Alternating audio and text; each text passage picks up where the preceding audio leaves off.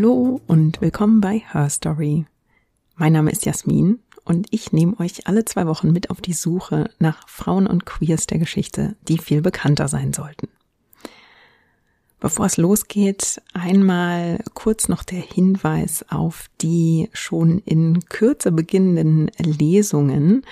Und zwar lese ich am 27. September in Mainzweiler bei den Webertal Alpakas, am 28.09. in Haaren bei der Klangkultur Emsland, am 29.09. in Bremen, am 1. Oktober in Hamburg im Alsterschlösschen, am 3. Oktober in Ludwigsburg beim Demo-Z Ludwigsburg, am 4. Oktober in Weimar an der Lahn und am 12. Oktober in München bei der Her Career Karrieremesse.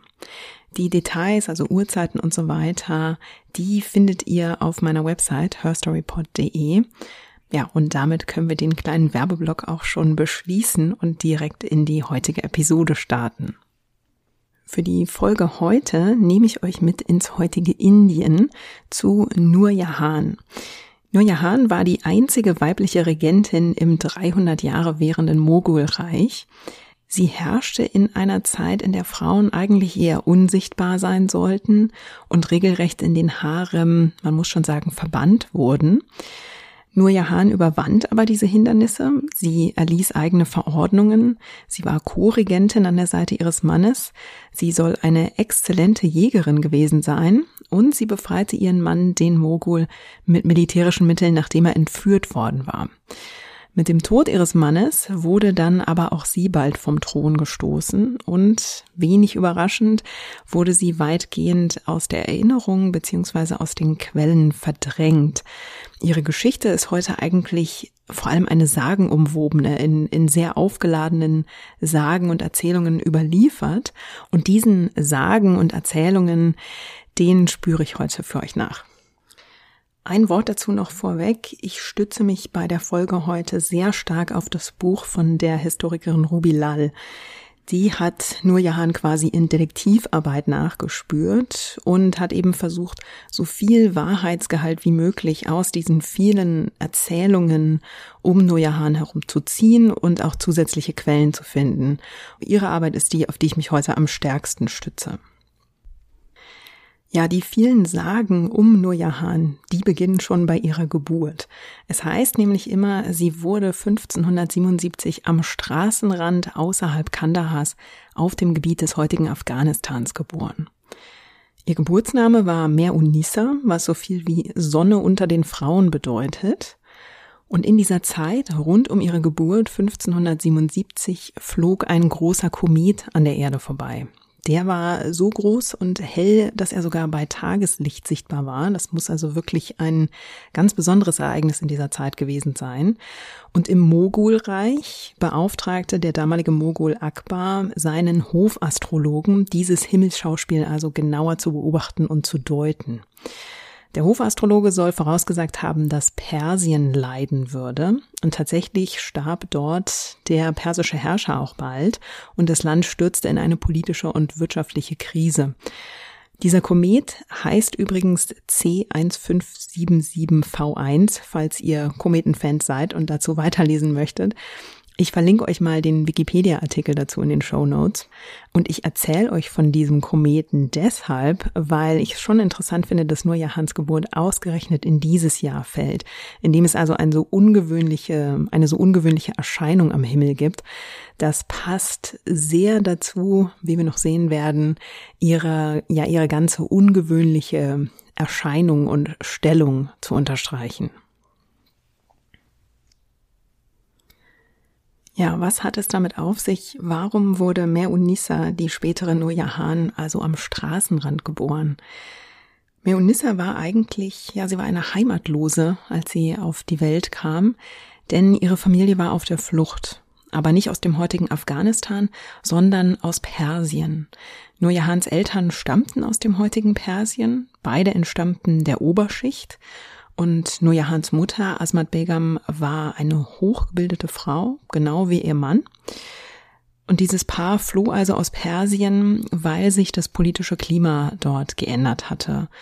Etwas verkürzt gesprochen schwang das Pendel von einer eher liberaleren Stimmung zu einer konservativeren Einstellung und Adlige, vor allem gelehrte, liberaler eingestellte Adlige, waren nicht besonders hoch angesehen. Und die Rahmenumstände für Nurjahans Eltern hatten sich offenbar so zum Negativen verändert, dass die beiden also beschlossen, außerhalb von Persien mit ihren Kindern einen Neuanfang zu wagen. Und so machten sich die Eltern also auf den Weg, die schwangere Asmat Begam, ihr Ehemann Mirza Gias Beg und die drei gemeinsamen Kinder, die sie schon hatten, zwei Söhne und eine Tochter. Und sie waren auch nicht die einzigen, die in dieser Zeit Persien verließen, sondern das war wirklich ein regelrechter Strom. Es gab eine große ja, Flüchtlingskarawane, die sich eben auf den Weg zum Mogulreich im heutigen Indien machte, wo sie sich, ja, wo die politische Stimmung offener war und wo sie also auf einen Neuanfang hofften. Nur Jahan kam zwar auf der Flucht zur Welt, aber auch unter diesen Umständen stellte man sicher, dass bei ihrer Geburt die wichtigen Riten der Zeit damals eingehalten wurden. Es wurde wahrscheinlich ein Zelt oder eine andere Art Schutzraum ähm, errichtet, zu dem nur die Frauen bei der Geburt Zutritt hatten. Ihre Mutter wandte sich bei der Geburt nach Mekka und sie hockte sich bei der Geburt über eine Platte aus Kupfer, auf die man etwas Erde gestreut hatte, damit das Kind bei der Geburt also sofort mit der Erde in Berührung kam. Mutter und Kind waren nach der Geburt wohl auf, aber dieser Treck war eben sehr entbehrungsreich. Vielleicht wurde die Flüchtlingskarawane auch Opfer von Räubern, das kam immer wieder vor. Und einer Erzählung nach verlor die Familie bei einem Überfall auch tatsächlich alles Hab und Gut. Und glaubt man einer der vielen Sagen, dann sollen die Eltern aus Angst, ihre Kinder nicht alle ernähren zu können, das Baby am Wegesrand ausgesetzt haben. Sie sollen gehofft haben, dass jemand anders sich ihrer annehmen würde. Sie soll auch tatsächlich von jemandem gefunden worden sein, so die Sage. Und diese Person suchte dann in dieser Flüchtlingsgruppe nach einer geeigneten Frau, die sich der Kleinen annehmen könnte. Und ihr ahnt es vielleicht schon, die Wahl soll dabei ausgerechnet auf die leibliche Mutter gefallen sein, auf Asmat Begum. Das ist insofern interessant, weil diese Sage natürlich dazu dient, zu zeigen, dass Nurjahans Eltern eigentlich dazu bestimmt waren, sie großzuziehen. Es gibt auch eine zweite Erzählung, nach der die Eltern ihre Meinung änderten und der Vater also an die Stelle zurückkehrt, an dem das Kind ausgesetzt worden war. Und dort soll er sie gefunden haben, umwickelt von einer Schlange, die kurz davor war zuzubeißen. Der Vater soll einen Schrei des Entsetzens ausgestoßen haben, woraufhin sich die Schlange zurückzog und das Kind freigab und Nojahan kehrte also auf diese Weise sicher und wohlbehalten zu ihrer Familie zurück. Also ihr merkt schon, wir bewegen uns in jahrhundertealten Geschichten, die mit ganz viel Bedeutung aufgeladen sind. Und ich kann euch auch nur einen vergleichsweise oberflächlichen Blick darauf geben. Ich bin für solche, für diese Sagen und noch dazu in der indischen Geschichte natürlich keine Expertin.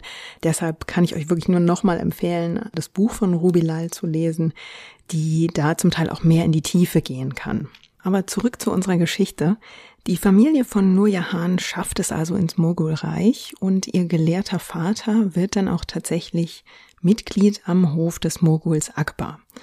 Er schafft dort den Aufstieg zu einem engen Berater und wird später sogar Schatzmeister für eine der Provinzen und macht sich am Hof offenbar so verdient, dass er schließlich sogar den Titel Stütze des Staates verliehen bekommt. Seine gute Stellung ermöglicht ihm natürlich Wohlstand und auch die Mittel, um seinen Kindern eine gute Bildung zukommen zu lassen. Und auch wenn Nur Jahan als Kind und als junge Frau am Hof nicht offen partizipieren konnte, hat sie aber durch die Rolle des Vaters, durch seine Arbeit für die Regierung und später auch durch ihren ersten Ehemann wohl einen gewissen Eindruck von Regierungsgeschäften bekommen. Und das wird ihr ja noch sehr, das wird noch sehr nützlich für sie sein. Wir wissen nicht wahnsinnig viel aus ihrer Kindheit, man kann aber über die Rahmenbedingungen ein bisschen sprechen und die rekonstruieren, nämlich dass unter Akbar der Harem neu organisiert wurde. Also Frauen hatten am Hof des Moguls schon eine bedeutende Rolle. Es gab für den Mogul die Vielehe und es gab eine Hierarchie unter den vielen Frauen des Moguls. Die Jüngeren sorgten sich vor allem darum, Nachwuchs mit ihm zu zeugen, um natürlich potenzielle männliche Nachfolger in Stellung zu bringen. Waren die Söhne des Moguls dann geboren, dann kümmerten sich die jungen Mütter vor allem darum, dass also diese Söhne eine, eine gute Ausbildung bekamen, um die mögliche Nachfolge anzutreten. Also sie bemühten sich eben darum, dass ihre Söhne natürlich einen gewissen Bildungsgrad bekamen, sich mit der Religion auskannten, dass sie die Pflichten am Hof kannten, aber auch äh, eine militärische Ausbildung bekamen. Sie versuchten also, ihre Söhne in die beste Ausgangsposition zu bringen, damit sie möglicherweise die Nachfolge antreten konnten. Die älteren Frauen im Harem, also ältere Ehefrauen, aber auch Schwestern und Tanten des Herrschers, die mischten stärker in den Regierungsgeschäften mit. Sie konnten tatsächlich durch ihre engere Verbindung mit dem Herrscher inoffizielle Beratungsfunktionen innehaben. Sie traten auch manchmal als inoffizielle Vermittlerinnen und Mediatorinnen auf und ihre Rolle ist eigentlich denen mancher königlicher Mätressen nicht unähnlich, wie wir das zum Beispiel vom französischen Hof kennen, wo manche Mätressen ja auch es wirklich in Rollen schaffen, dass sie quasi im Hinterzimmer Mitglieder der Regierung empfangen oder Botschafter oder was auch immer, die eigentlich was vom König wollen und die aber wissen, sie müssen über die Mätresse gehen, um äh, zum König durchzudringen. Sie konnten also auch inoffizielle Macht innehaben und ausüben, ohne explizit einen Titel zu tragen. Was die Frauen im Harem auch taten, das war als Förderinnen von Kunst und Kultur aufzutreten. Ähm, mehrere von ihnen förderten die Architektur und die Kunst und das ist auch etwas, das wir bei Nurjahan dann wieder sehen werden. Unter Akbar ändert sich nicht unbedingt die Stellung dieser Frauen, aber ihre Freiheit nämlich ähm, die, die Rolle des Herrschers wird in seiner Zeit zunehmend als etwas Höheres und Göttliches interpretiert. Und in Akbars Verständnis bedeutet das, dass auch die Frauen seines Harems göttliche Frauen sind die man, das ist dann der Umkehrschluss daraus oder das Resultat, die man also vor der Außenwelt schützen muss. Und zu ihrem Schutz beginnt er, die Frauen abzuschirmen im Harem. Das heißt, es können also wirklich nur noch wenige Menschen den Harem betreten. Der wird zu seiner eigenen kleinen Welt. Das heißt aber natürlich auch, dass die Frauen mit dieser Argumentation im Harem ihrer Freiheit und ihrer Bewegungsfreiheit beraubt werden. Das ist also auch ein sehr spannendes Kontrastverhältnis, das sich da ergibt. Und übrigens wurden die Frauen im Harem nicht nur von den Eunuchen überwacht, die wir ja kennen, oder bewacht, sondern auch von so einer Art ähm, Gruppe Administratorinnen. Die nennt man Urdubegis und diese Frauen waren meist als Versklavte gekauft worden und wurden dann für diese Rolle als Verwalterinnen und Dienerinnen im Harem ausgebildet.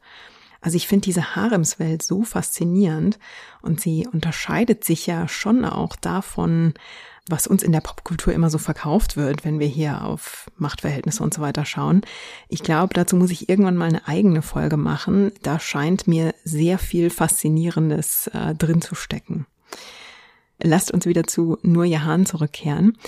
Sie wuchs also in diesem Umfeld auf, in dem Frauen stärker abgeschirmt wurden. Sie selbst wuchs ebenfalls an einem Haus mit strikter Geschlechtertrennung auf. Es gab dort einen Flügel für die Frauen des Hauses. Den durften nur die männlichen Verwandten und männliche Hausangestellte betreten. Umgekehrt durfte der Männerflügel des Hauses von gar keinen Frauen betreten werden, also weder von Frauen der Familie noch von weiblichen Hausangestellten. Interessant ist aber, dass Akbar zwar Frauen in den Harem drängte, aber wie vorhin schon angedeutet, gab es eben doch mächtige Frauen in seinem Umfeld. Da ist zum einen seine Mutter Hamide, zu der er sehr aufgeblickt haben soll und der er auch wirklich zugehört haben soll. Außerdem heiratet er sowohl Hindu-Frauen als auch muslimische Frauen und festigt durch diese äh, multireligiösen Ehebündnisse auch sein wachsendes Imperium. Und es gibt so eine Art kleine, ja, vielleicht kann man es Revolte nennen in seinem Harem. Akbars Tante, die also auch im Harem lebt, die beschließt irgendwann, sie will auf die Hajj gehen, also die traditionelle Pilgerreise nach Mekka. Und sie setzt tatsächlich durch, dass sie mit einer Gruppe von Frauen aus dem Harem diese Pilgerreise nach Mekka unternehmen kann. Und Akbar hält sie auch nicht davon ab. Also auch das ist wieder so ein sehr interessanter kleiner Kontrast in dieser Erzählung oder in dieser in diesem ganzen Machtgefüge, was da unter Akbar mit dem Harem und dem Verständnis der Selbstständigkeit und der Freiheit von Frauen passiert. Sind also faszinierende auch Widersprüche, die sich da auftun. Nujahan wird also aufgezogen in einer Zeit, in der die meisten Mädchen, vor allem außerhalb der Oberschicht, weder lesen noch schreiben lernen. Wenn sie muslimisch waren, lernten diese Mädchen meistens Koranverse. Hindu-Mädchen lernten Teile der Heiligen Schrift auswendig. Wichtiger als Lesen und Schreiben war es nämlich, dass sich Mädchen ihrem Geschlecht nach verhielten. Also möglichst unsichtbar, möglichst unauffällig, bitte nicht in den Vordergrund drängen. Sie wurden dem Verständnis nach ja als hilflos angesehen, als äh, Personen, die einen Versorger brauchten. Diesem Versorger würden sie dann in der Ehe Kinder gebären und vor allem die Söhne wieder zu Ernährern und Versorgern erziehen für die nächste Generation züchtiger und bedürftiger Töchter. Das war im Prinzip so ein bisschen der Kreislauf, der sich, der sich etabliert hatte. Die Eltern wählten für ihre jüngste Tochter dann einen jungen Regierungsoffizier namens Sher Afghan. Meunissa, wie Nurjahan damals ja noch heißt, wurde also 1594 mit ihm verheiratet. Da war sie 17 Jahre alt. Auch Sher Afghan war aus Persien geflohen und diente also unter Akbar an dessen sehr großen Hof und wurde von Mogul Akbar jetzt in die Region Bengalen entsandt. Das war damals ein ziemlich entbehrungsreicher Landstrich. Da soll das junge Paar sich jetzt also niederlassen und das war ein Landstrich, den man fast mit dem Wilden Westen ein bisschen vergleichen konnte. Also wirklich noch sehr wild, ungezähmt, ähm, eine recht karge harsche Landschaft, entbehrungsreich, vielleicht auch ein bisschen gesetzlos. Und dort soll nur Jahans erster Ehemann also die Provinzregierung führen und für Akbar festigen. Das Paar lässt sich also in Bengalen nieder und bekommt 1605 ein Kind. Es wird das einzige Kind bleiben, eine Tochter. Und dass es bei diesem einen Kind bleibt, das ist auch enorm ungewöhnlich. Normalerweise soll immer auch mindestens ein Sohn geboren werden der Stammhalter. Und auffällig ist auch, dass zwischen der Hochzeit und der Geburt des ersten Kindes beinahe zehn Jahre vergehen, wenn diese Daten richtig überliefert sind. Ja, man kann da mehrere Mutmaßungen anstellen. Vielleicht hatte Meunissa Schwierigkeiten, überhaupt schwanger zu werden. Vielleicht war die Geburt der ersten Tochter dann auch sehr traumatisch. Vielleicht war sie danach gesundheitlich so angegriffen, dass sie keine weiteren Kinder bekommen konnte. Man, man weiß es also nicht, man weiß eben nur, aus dieser Ehe entspringt nur eine Tochter. Und im gleichen Jahr, in dem die gemeinsame Tochter geboren wird, stirbt Mogul Akbar und sein Sohn Jahangir übernimmt die Macht. Meunisas Mann muss in seiner Regierungsfunktion immer häufiger auf Reisen gehen und da müssen wir jetzt uns nochmal dran erinnern, dass die Landschaft, in der sie sich niedergelassen haben, ja ziemlich wild ist, dass dort auch noch gefährliche Tiere durchs Land streifen. Es ist also kein Picknick, dort allein zu leben. Und in dieser Zeit lernte Meunissa dann vermutlich auch das Schießen. Und auch das wird später noch eine wichtige Rolle spielen. Nur zwei Jahre nach der Geburt der gemeinsamen Tochter stirbt Sher Afghan dann. Ähm, es gibt wieder verschiedene Erzählungen, wie und warum er stirbt. Gibt eine Erzählung, dass er womöglich illoyal geworden ist gegenüber Jahangir und ähm, die andere Erzählung besagt, dass er im Gefecht mit einem anderen Provinzherrscher gestorben ist. Eine der Legenden erzählt, dass Jahangir sich schon Jahre zuvor in Meunisa verliebt hatte und dass er sie heiraten wollte, aber sein Vater Akbar ihm verboten hatte, Meunisa in seinen Harem aufzunehmen, weil sie eben schon Sher Afghan versprochen worden war. Deshalb, so die Sage, soll Jahangir, als er dann selbst an die Macht kam, seinen Konkurrenten Sher persönlich aus dem Weg geräumt haben.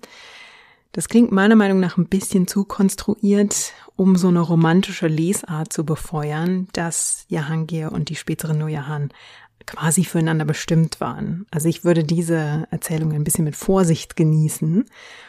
Gesichert ist aber wieder, dass Merunissa gemeinsam mit ihrer Tochter Ladli Begum nach dem Tod ihres Mannes an den Hof des Moguls kommt, also des neuen Moguls Jahangir.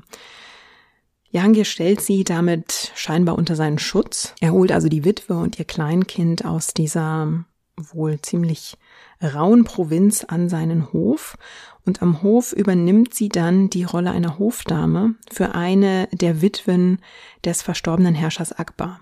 Und die beiden sollen auch wirklich eine tiefe Freundschaft geformt haben. Durch ihre Anstellung am Hof ist Mer Unissa natürlich auch wieder in der Lage, näher bei ihren Eltern zu leben und sie zu sehen.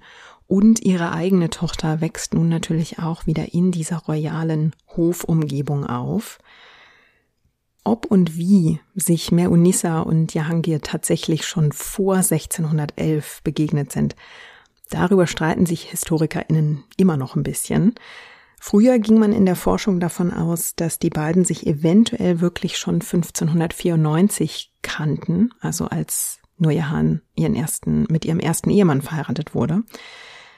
Aber mittlerweile bezweifeln HistorikerInnen das so ein bisschen und glauben, dass sie sich wirklich erst kennenlernten, nachdem sie verwitwet war und also an den Hof kam. Gesichert ist aber, dass Mogul Jahangir sie 1611 zu seiner 20. legalen Frau nimmt. Da ist Nur Jahan Mitte 30. Und bei dieser Hochzeit bekommt die Braut dann auch einen Ehrentitel, Jahangir verleiht seiner Frau erst den Titel Nur Mahal, was so viel heißt wie Licht des Palastes, und einige Jahre später dann den Titel Nur Jahan, unter dem sie heute ebenso bekannt ist. Der heißt übersetzt so viel wie Licht der Welt. Und nun beginnt etwas, das auch wieder zu sehr interessanten Erzählmustern führt. Nur Jahan bleibt also nicht einfach nur die eine Frau unter den 20 legalen Frauen von Jahangir. Sie gewinnt an Einfluss, und zwar so sehr, dass sie Teil der Regierungsgeschäfte wird. Interessant daran ist, dass man das in der Vergangenheit oft im Zusammenhang damit erzählt hat, dass Jahangir ein schwacher Herrscher war. Ist ja klar, wenn da eine Frau in eine mächtige Rolle kommt, dann kann das ja nur passiert sein, weil der der eigentlich die Macht in der Hand hat, schwach war. Also Jahangir wurde oft als suchtkranker Herrscher dargestellt, der dann quasi unter, salopp gesagt, nur Jahans Pantoffel stand. Der offizielle Herrscher soll ständig so berauscht gewesen sein, dass er also Nurjahan quasi die Regierungsgeschäfte einfach überließ und sich nicht richtig drum kümmerte. Und da muss man sich mit Blick auf die 19 anderen legalen Frauen des Moguls aber schon fragen und auch mit Blick auf den großen Harem an seinem Hof, warum das vorher keine andere Frau probiert hat. So eine Erzählung befeuert ja wieder den Narrativ, dass erstens Frauen nur mächtig werden können, wenn die Männer in ihrem Umfeld schwach sind. Und zweitens liegt versteckt darin natürlich auch eine gewisse Ablehnung gegenüber Nujahan. Sie drängte an die Macht, die ihr eigentlich gar nicht zustand. Also es wird ganz oft dann auch erzählt damit, dass sie die Schwäche ihres Mannes ausnutzte, um sich selbst eben äh, in die erste Reihe zu schieben. Die Historikerin Ruby Lal vertritt nun aber eher die These, dass Jahangir zwar tatsächlich Alkohol und Opium konsumierte, das war damals in der Tat nicht ungewöhnlich, aber sie bezweifelt eben diese These des Herrschers, der ständig betrunken und high ist, Sie glaubt, dass zwischen den beiden sich wirklich eine ähm, ja glückliche, wertschätzende Beziehung etablierte. Und Nuja Han war ja auch durch die Rolle ihres Vaters am Hof und durch die Position ihres ersten Ehemannes definitiv mit politischen Dingen vertraut. Das heißt, man kann ihr ja auch einfach zugestehen, dass sie mit einer gewissen politischen Vorbildung, außerdem mit einer guten Allgemeinbildung, in diese Beziehung kam. Und wenn Jahangir das also bei seiner Frau erkannt hat, dann gibt es eben auch die Möglichkeit, dass er das an seiner Frau schätzte und ihr deswegen ja mehr Macht übertrug. In den kommenden Jahren der Ehe nimmt Nurjahan dann auch tatsächlich eine zunehmend bedeutende und unabhängige Rolle ein. Also sie regiert tatsächlich an der Seite ihres Ehemanns. Es gibt royale Anordnungen, auf denen sich ihre Unterschrift findet. Ähm, sie legitimiert also Gesetze und Regulierungen, was bis dahin einfach nicht üblich war. Also, dass ihre Unterschrift darauf erscheint, ist ein Novum. Es haben sich Münzen erhalten, die nur Hans Namen tragen. Ein Frauenname auf einer Münze, genauer gesagt der Name von einer der vielen Frauen des Moguls auf einer Münze. Auch das ist extrem außergewöhnlich. Ich verlinke euch auch ein Bild zu der Münze in den Show Notes. Und sie soll auch den royalen Balkon betreten haben, von dem aus der Herrscher den Untergebenen zuhört und Anweisungen gibt. Das ist eigentlich ein Bereich, zu dem Frauen ja auch wieder keinen Zutritt hatten. Und dort hört sie sich aber also selbst an, was Kundschafter und Berater zu berichten haben. Und von dort regiert sie also auch selbst. Jahangir war acht Jahre älter als Nurjahan und um seinen 50. Geburtstag herum gab der Mogul ein Versprechen ab, von nun ab nicht mehr auf die Jagd zu gehen und der Gewalt zu entsagen. Als das Paar dann 1519 gemeinsam reiste, kamen sie in eine Region, die von Tigern heimgesucht wurde. Das war damals noch, ja, ziemlich normal. Und diese Tiger hatten offenbar schon Menschen angefallen und getötet. Und die Menschen der Region baten in ihrer Angst nun den Mogul darum, diesen Tiger zu töten. Denn nicht jede und jeder konnte einfach losziehen und einen Tiger töten. Die Tigerjagd war ein Privileg, äh, das nur dem Herrscher zustand. Und Jahangir musste diese Bitte nun also abschlagen, weil er ein Versprechen geleistet hatte, nicht mehr auf die Jagd zu gehen. Aber ihr erinnert euch, dass ich gesagt habe, dass Nur Jahan in Bengalen das Schießen gelernt hat. Und deshalb besteigt sie nun also einen Elefanten und geht auf Tigerjagd. Und diese sehr, sehr bekannte Erzählung von ihr endet damit, dass Nurjahan an diesem Tag vier Tiger mit nur sechs Schüssen aus einer Muskete erlegt. Diese Episode ist deshalb wichtig, weil der Umstand, dass Nurjahan auf Tigerjagd geht, also nochmal ihren Status bezeugt. Wenn die Tigerjagd ein royales Privileg ist, das nur der Herrscher ausüben darf, und Jahangir seine Frau an seiner Stelle schickt, dann scheint es ja schon ein Beweis dafür zu sein, dass sie also, dass er sie als, ja, ebenbürdig, als gleichwertig sieht äh, und sich da sehr gern von ihr vertreten lässt. Also es scheint ein Beweis dafür zu sein, dass sie Co-Regentin war. Man könnte die Episode jetzt auch wieder für sagenhaft halten, vor allem diesen Teil, dass sie nur sechs Schüsse abgab. Aber es gibt einen sehr interessanten optischen Beweis, nämlich ein Porträt, das Nurja Hahn mit einer Muskete zeigt. Und insgesamt ist sie darauf auch wirklich recht ungewöhnlich gekleidet. Sie trägt einen Turban, eine weiße Tunika, die ist am Oberkörper so eng, dass man auch die weiblichen Attribute ihrer Figur sieht. Dazu trägt sie auf dem Porträt eine orangefarbene Hose und verzierte Schuhe und an einem ihrer Knöchel sieht man sogar eine Henna-Malerei. Sie trägt einen Gürtel und an diesem Gürtel hängen zwei kleine Beutel. Da ist vielleicht die Munition für die Muskete drin. Und was dieses Porträt noch auffälliger und noch ungewöhnlicher macht, ist, dass man sie auf dem Porträt dabei sieht, wie sie diese Muskete nicht einfach nur hält, sondern sie lädt die Waffe. Das ist also wirklich extrem ungewöhnlich, eine Frau äh, im 17. Jahrhundert so abzubilden. Auch dass sie mit einer Muskete schießt, ist ungewöhnlich, weil das, es bezeugt die Handelsbeziehungen, dass also das Mogulreich schon aus anderen Ländern Musketen bezieht. Also auch das trägt nochmal eine Botschaft in sich. Und dass sie also aktiv diese Muskete lädt, also salopp gesagt nach dem Motto selbst ist die Frau, das ist eben auch wirklich eine sehr, sehr herausragende, ungewöhnliche Darstellung einer Frau in dieser Zeit und es unterstreicht eben diese ja, Wahrnehmung, dass ihre Rolle wirklich ungewöhnlich war. Und dann ist es eigentlich auch wieder kein Wunder, dass in der Erzählung auch noch davon die Rede ist, dass sie nur sechs Schüsse brauchte. Also vielleicht ist am Ende doch was dran, dass sie so eine Meisterschützin war. Deshalb überrascht mich auch die nächste Episode nicht, die wieder recht sagenumwoben von ihr überliefert ist. 1626 wird Jahangir auf einer Reise nach Kaschmir von Rebellen gefangen genommen und entführt. Und jetzt könnt ihr raten, ob Nur Jahan einfach im Palast sitzen blieb und die Hände rang? Natürlich nicht. Sie bestieg einen Elefanten und zog in das Gebiet der Rebellen und ordnete dort dann einen Angriff auf die Rebellen an. Allerdings scheiterte dieser Angriff und Nurjahan wurde dabei selbst gefangen genommen.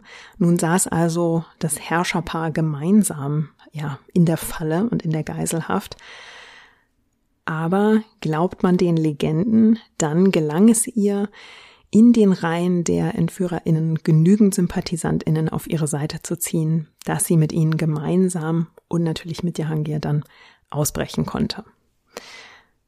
Allerdings folgt schon ein Jahr später die Tragödie. Jahangir stirbt im Oktober 1627 und damit gerät dieses ungewöhnliche System, diese Co-Regentschaft, die jetzt etwa eineinhalb Jahrzehnte gehalten hat, die gerät eigentlich sofort ins Wanken.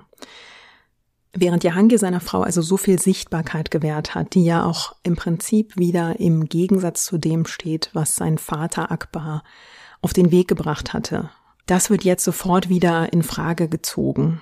Also wenn es eben schon ungewöhnlich war, dass eine der Ehefrauen mit dem Mogul gemeinsam regierte, wie ungewöhnlich wäre es jetzt gewesen, wenn diese Frau einfach allein weiter regiert hätte. Man kann sich eigentlich schon fast, ja, an fünf Fingern abzählen, dass dieses System eben sofort in Frage gestellt wird. Und Jahangir hatte mit seinen 20 Frauen, seinen insgesamt 20 legalen Frauen, natürlich auch zahlreiche Nachkommen gezeugt, die sich jetzt alle in Stellung brachten. Vermutlich haben er und Nurjahan selbst keine Kinder bekommen. Auch das ist ein Punkt, bei dem sich HistorikerInnen bis heute uneins sind. Die Linien der Nachkommen kann man mit der bestehenden Quellenlage nicht immer klar bestimmen und deswegen ist eben bis heute umstritten, ob sie nun Kinder hatten oder nicht.